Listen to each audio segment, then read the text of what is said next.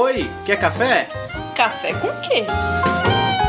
Café com Dungeon!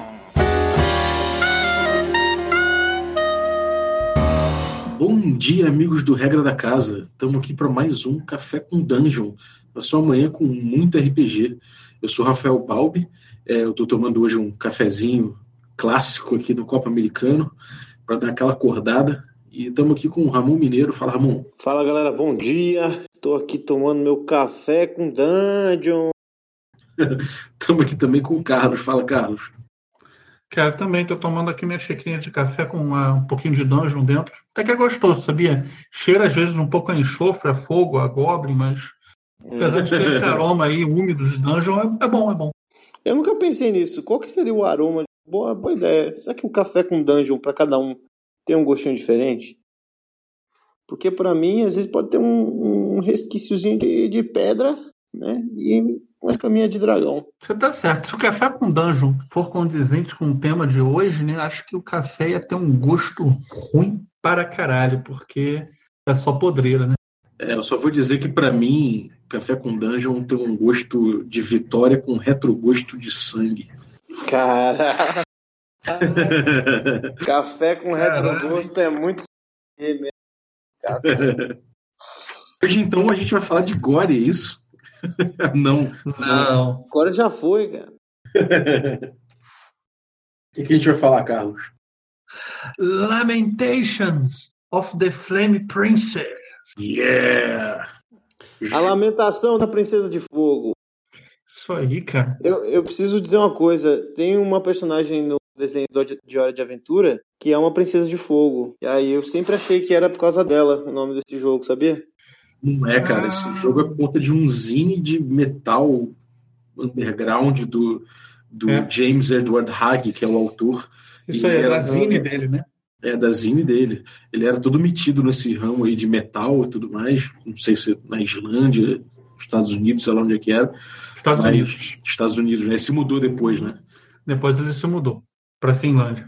Finlândia, isso. E, cara, o jogo, tipo, o jogo é impregnado de temática metal, assim, né, cara? Tipo. Metaleira. death metal, assim. Exatamente, cara. Eu, apesar de não curtir muito metal, esse é o meu sistema preferido. Já digo logo. Lamentations of the Flame Princess tem nome de banda de metal, né?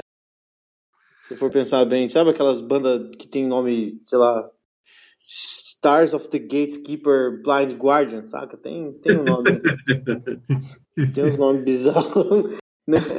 Mas mas e aí, por que, que ele é o sistema preferido, Carlos? Por quê? Conta. Ele é meu sistema preferido pela, pela seguinte coisa.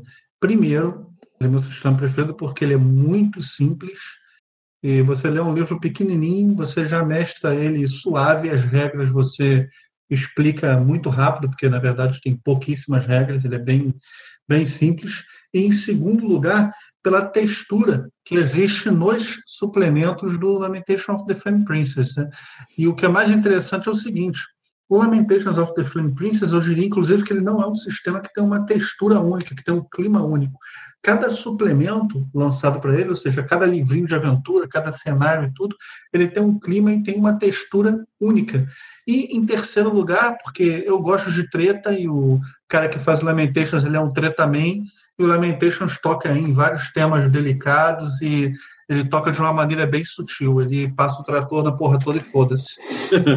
Entendi. É, cara, eu, eu, eu acho que isso é uma, é uma parte do sistema que muita gente fala. É que, pô, o Lamentations ele não é nada demais, o Lamentations ele só é bom por conta dos complementos dele, não sei o quê, e por conta dos cenários que lançam para ele. E, cara, isso em parte é verdade, em parte não. Eu concordo que varia muito de, de, de suplemento para suplemento, de aventura para aventura que lançam, mas eu acho que o fato dele ser um, um sistema simplão, com muito ruling over rule, é, ruling not rule, né? com essa coisa de os princípios da OSR que a gente já falou aqui no, no programa anterior aqui, é, isso ajuda aí, ajuda muito ele a, a, a, atingir o tipo de textura que ele busca em cada aventura, sabe? Se fosse um sistema mais um sistema mais é, amarrado, né? É, mais amarrado, mais cheio de poderes, eu acho que é mais difícil você atingir o tipo de textura que ele atinge nos seus suplementos. Exatamente. Essa, essa questão aí que você falou do dele ser um sistema não estruturado, né? O desbalanceio dele, eu acho que dá pano para porque para mim o Lamentations ele reflete tudo que eu joguei de Lamentations foi, foi bem sangrento e bem é, weird, né? Essa eu acho que é uma palavra boa, bem esquisito. Eu acho que quando você não sei, eu acho que todo sistema que não tem tanta regra estruturada, ele dá pano para você fazer mais esquisitice. E o Lamentations, ele, ele, ele faz isso muito bem, assim. Exato. Bom, Ramon, então você tocou num, num ponto que eu até queria comentar, que é o seguinte. Isso é uma opinião minha, mas o Lamentations, pelo que está escrito no livro base dele, no Rules and Magic, e pelo que também não está escrito, ele é um dos sistemas é, da OSR que eu acredito que mais conduz ao jogador, através do seu livro, a ter uma experiência de jogo similar é, ao que está escrito no Quick Prime. Primeiro que ele, com boa parte dos D&Ds antigos, ele é um D&D baseado no D&D BX, ele não tem realmente muita coisa na ficha do jogador.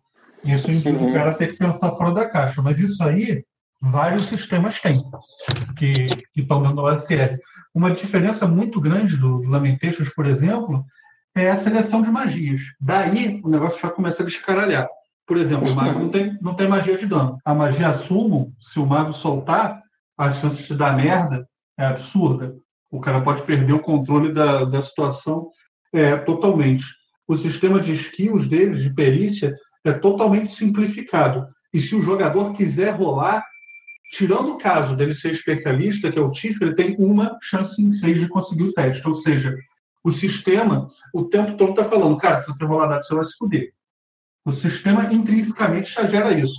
Outra coisa, se você entrar num combate, somente o, o fighter tem acréscimos contínuos de, de chance de acertar os monstros por nível, os outros não têm. E mesmo uhum. o fighter, como qualquer um, quando joga o dado de dano, não soma força, não soma porra nenhuma, é só o resultado do dano. Então você fica à mercê de poder ficar tirando um, de, de dar uma merda fodida. a experiência como um todo, eu acredito que ela seja muito, muito, muito próxima ao OSR. Porque o sistema de combate dele, com pouca, pouquíssima chance de acertar, só para vocês verem, o AC base é 12. Uhum. É mais alto que o normal do D&D, que é 10, né?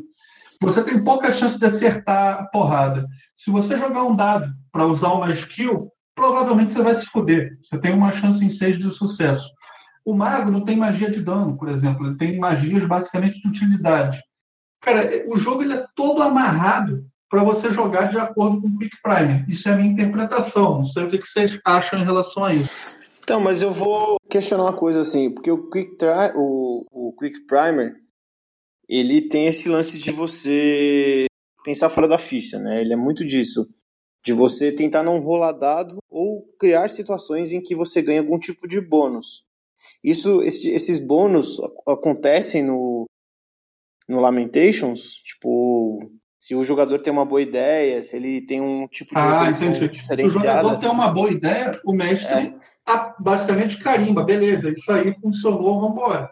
Entendeu? Por exemplo, se você vai procurar uma armadilha no chão, e você virar para o mestre e falar, bom, comecei a tatear o chão de pedra na masmorra, e eu queria saber se passando a mão por essas pedras, tem uma pedra que tem protuberância, estão todas do mesmo nível. Se tiver uma armadilha ali daquelas pedras que você tira, a, pisa lá funda, o mestre falar para você: olha, você notou que tem uma pedra que ela está num, num relevo um pouco mais alto. Então o mestre já te deu a encontrada da, da armadilha sem você dar dado. Agora, você pode também virar para o mestre e falar: pô, cara, cara vai escolher essa sala aí. O mestre vai virar para você e falar: então beleza, rola o dado aí. Você vai ter algumas chances seis.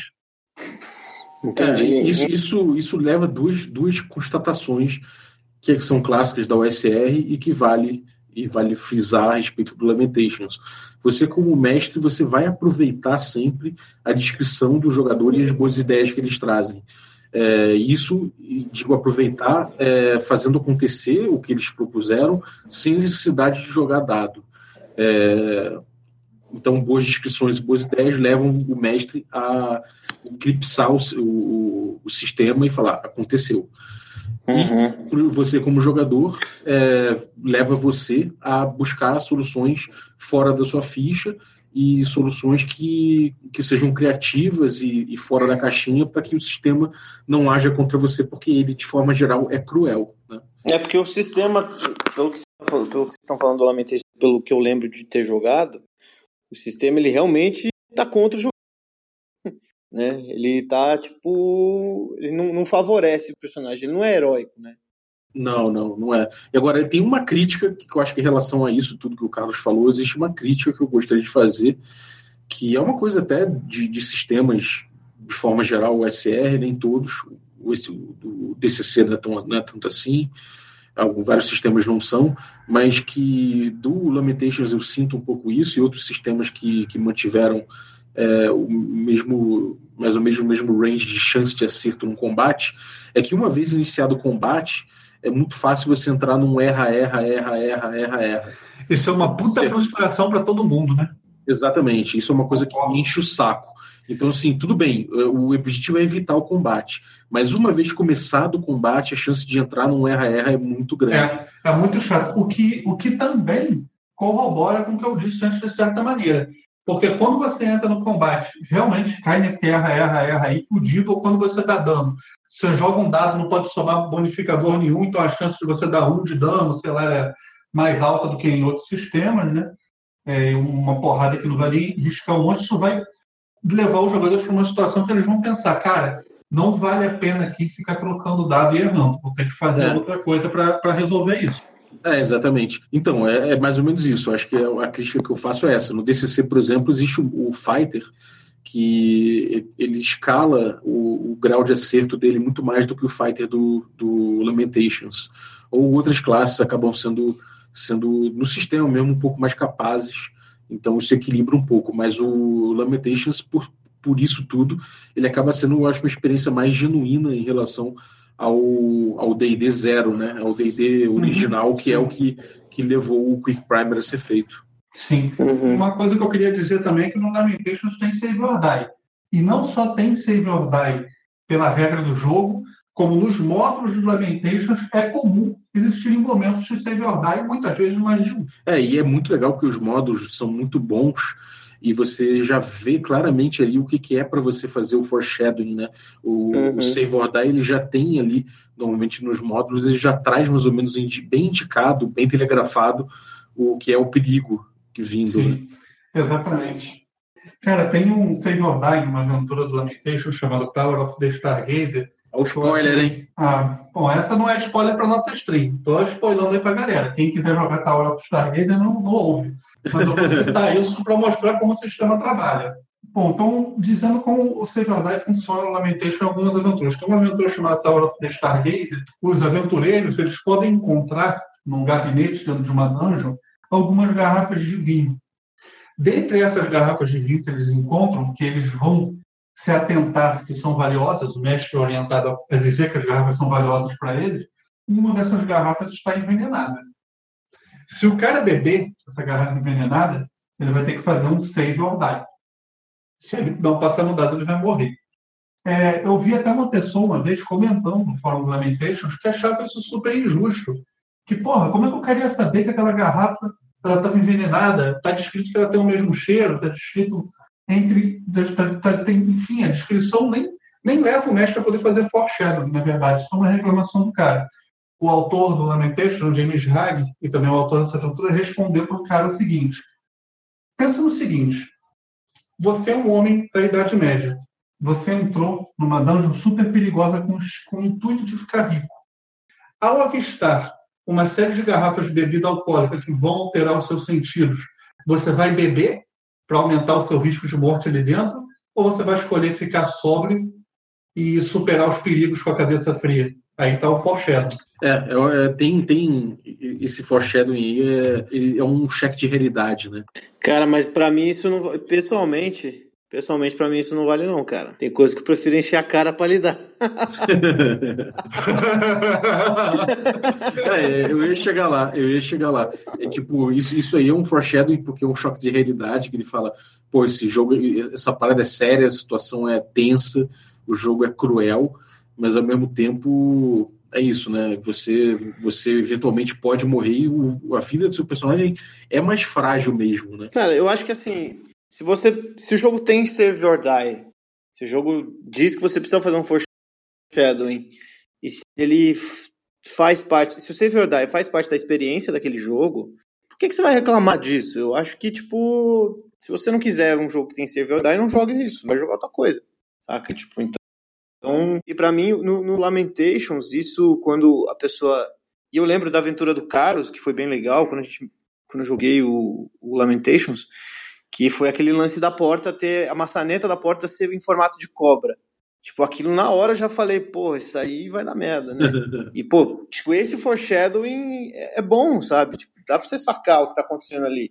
É, tipo, é, é aquela coisa também, se todo foreshadowing ficasse na cara, não teria graça, é. né? Então sim, existe, sim. existe uma camada de enigma nisso. Exato. Claro, se você avisar, ah, se encostar na porta é sair de andar. Aí você descreve a porta, não é, não é foreshadowing, né? É, isso aí dá, de bandeira. Uma coisa também que eu queria fazer uma, uma citação aqui, comentar, é o livro do mestre do Lamentation, o Book, né? na verdade, o livro do juiz. Ele é gratuito para todo mundo que quiser baixar. Aliás, o próprio Lamentation, a versão sem arte, é gratuito, o PDF. Então, se vocês gostarem, vocês podem baixar tranquilo. E o livro do mestre do Lamentation, eu considero também como uma obra é, muito interessante para que todas as pessoas que queiram mestrar jogos segundo a lógica do Quick Primer leiam.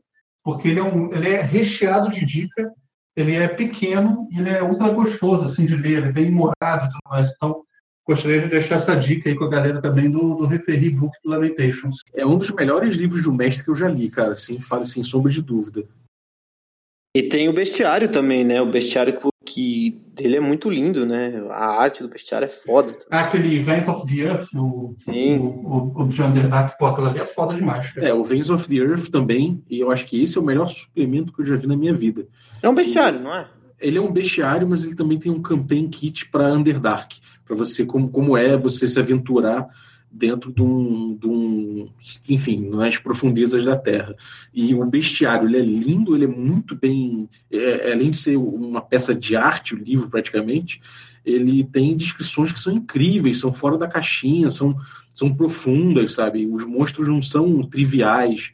É, é muito, cara, é, é, muito, muito legal o conteúdo que se faz para Limitations of Flame Princess. E o, o livro do mestre talvez seja o melhor livro do México que eu já tenha visto, cara. E, e, vale muito a pena, especialmente porque é de graça, né? Então, cara, se ele quiser, ele baixa ali, lê aquilo ali, o livro ali, o livro que vai te ajudar só com a mente, você vai ler aquilo ali vai te dar uma visão que o Raj tem sobre mestre RPG. Do que vocês comentaram também, do Face of the Earth, uma coisa que eu acho muito maneira desse bestiário é o seguinte: esse bestiário é um bestiário construído para Underdark. E ele se foca muito mais em te passar a sensação de ter a presença dos monstros perto, como, por exemplo, o cheiro, como ele se comporta, o que ele pode fazer, e todos esses tipos de parâmetros, do que te passar uma imagem daquele monstro, porque vocês vão estar no escuro total. Então, ele foca realmente no caminho mais viável, mais plausível para o lugar que aquele monstro habita, né? Muitos sistemas, quando apresentam monstros que que, que habitam as profundezas se focam muito mais na descrição gráfica do que em outros parâmetros. Mas é, quando você está nas profundezas, você está na total escuridão, acredito que é o caminho que esse livro toma de descrever cheiros, de descrever comportamento, descrever o que é ter esse bicho perto de você, eu acho muito mais significativo. E até uma coisa que, não vou dizer que é inovadora, porque provavelmente já fizeram isso antes no RPG, mas para o cara botar um bestiário inteiro, assim, é, priorizando esse tipo de sentido e não a imagem, eu acho que é uma coisa é, que não se faz sempre e muito interessante também para a pessoa que gosta de criar criatura, que, que curte esse tipo de, de ambientação ler, né? Uhum. É, cara, isso, isso é, uma, é uma coisa do, do livro mesmo, que é incrível, porque eles o tempo todo eles te colocam dentro desse paradigma de ausência de luz. Eles tratam a escuridão como um, um inimigo sempre à espreita. Né? É, você pode estar com a sua tocha iluminando imediatamente em torno de si, mas aquela sombra, aquela escuridão, ela está sempre junto de você. Né? Ela está sempre esperando o pior momento, ela está sempre te ameaçando com com pequenos sopros que podem fazer a tua, tua, a tua tocha apagar, sabe? Então, cara, o jeito que eles te ensinam a mestrar, o jeito que eles te ensinam a fazer um, o campaign kit que eles trazem é muito profundo, cara. É uma das experiências mais profundas que eu acho que você pode ter. É... Exato. Eu quero jogar aquela aventura de chocolate e vísceras. Ah, eu ela já duas vezes. Vamos, vamos jogar um dia, acho que ela é legal. Uma outra coisa que eu queria falar é o seguinte: o, o legal do Lamentations é que, apesar de, cada setting dele ter uma textura, o livro de regras ele não tem uma textura específica. Então, eu acredito que o Lamentations, dentro da USR, ele tem um pouquinho para todo mundo. Por exemplo, se você quer jogar um Hexcrawl, você tem Carcosa, você tem Agile, Isle of the Unknown, tem alguns outros também que eu não vou lembrar de cabeça. Você quer um City Crawl, por exemplo, tem Better Than Any Man, tem Red in Pleasant Lands, tem Vorheim. Você quer uma experiência num, lugar de um gelo bizarro, com, com, com raças meio estranhas, é, pessoal que habita as neves, tem Frostbitten Multilated. Você quer um Dungeon Crawl é, num lugar super ermo e perigoso, tem Death Frost Doom. Você quer uma aventura na fábrica de chocolate do Willy Wonka maldita, tem Blood in the Chocolate, entendeu? Você quer entrar numa fortaleza no céu que dois gigantes violentos tomam conta, uma alusão ao João e Pé de Feijão, tem Blood Modern Sky Fortress. Então, ele é, um, ele é um jogo que dentro dele você tem diversas texturas, você tem diversos módulos que eu acredito que possa agradar a grande maioria das pessoas que curta esse estilo da OSR. Eu acho isso um puta diferencial, o fato dele não ter uma textura única, porque você pode jogar muitas vezes ele sem ficar é, enjoado daquele setting ou daquele tipo de, de experiência fechada que o jogo tenta passar. É, isso é uma coisa que eu citei como um dos problemas do Dungeon Crawl Classics. A textura dele é tão marcada no sistema que é um que é uma das dos principais features dele, né? Uma das, um é um dos lados bons do Dungeon Crawl Classics. Ao mesmo tempo é um problema porque é difícil demais você fugir dessa textura sem fazer um hack, né? Sem poder alterar, sem alterar o sistema. O jogo é muito marcado, então é fácil você enjoar. Já o Limitations ele é mais aberto, como o D&D clássico, então é mais fácil você pegar ele do jeito que é e adaptar para diferentes tipos de aventura. Né? Se vocês fossem traduzir Lamentations of the Flame Princess, como é que vocês traduziriam? Eu não traduziria, deixaria Lamentations of the Flame Princess. Eu também Sério? deixaria a Lamentação, é, Lamentação, Lamentations of the, the Flame é, Princess. Tranquilo, eu não, não traduziria o, o, o título, acho o título bom assim, mas se eu fosse traduzir, eu faria meio que for the luz, saca? De, de sacanagem, assim, eu botaria Lamentação da Princesa em Chamas só de zoação, porque é Eu, eu colocaria. Merda, faz direito. Fala aí, eu Ramon. Eu colocaria a Lamentação da Princesa em Brasa. Cara, ó, eu peguei, um, eu peguei, uma partezinha aqui do Veins of Earth, só para citar pra galera, é um pedaço da descrição de um monstro chamado Aigengrau. É, não sei se é assim que fala, mas é Eigengal. E ele é um, é um bichinho que, tipo, tem a ilustração dele que parece um ácaro, sei lá, só que ele é grande e ele se esconde como um ladrão. Em determinado ponto da, da descrição dele, eles falam assim: é, uma magia de darkness vai ser mais efetiva do que uma, uma magia de light. Lembre-se que o Eigengrau se esconde nas sombras, não na escuridão. E eles, elas não são sempre a mesma coisa. Tipo, cara, é, é bem maneiro, é bem maneiro. Muito foda, cara. Bom, acho que a gente pode fechar por aqui, né? A gente está se, se estendendo já até um pouquinho mais do que o nosso tempo. Eu queria dar o um recado para a galera que é o seguinte. Hoje, hoje não, né? Hoje, se você está ouvindo quarta, então se você está ouvindo quarta, sempre vai ser hoje.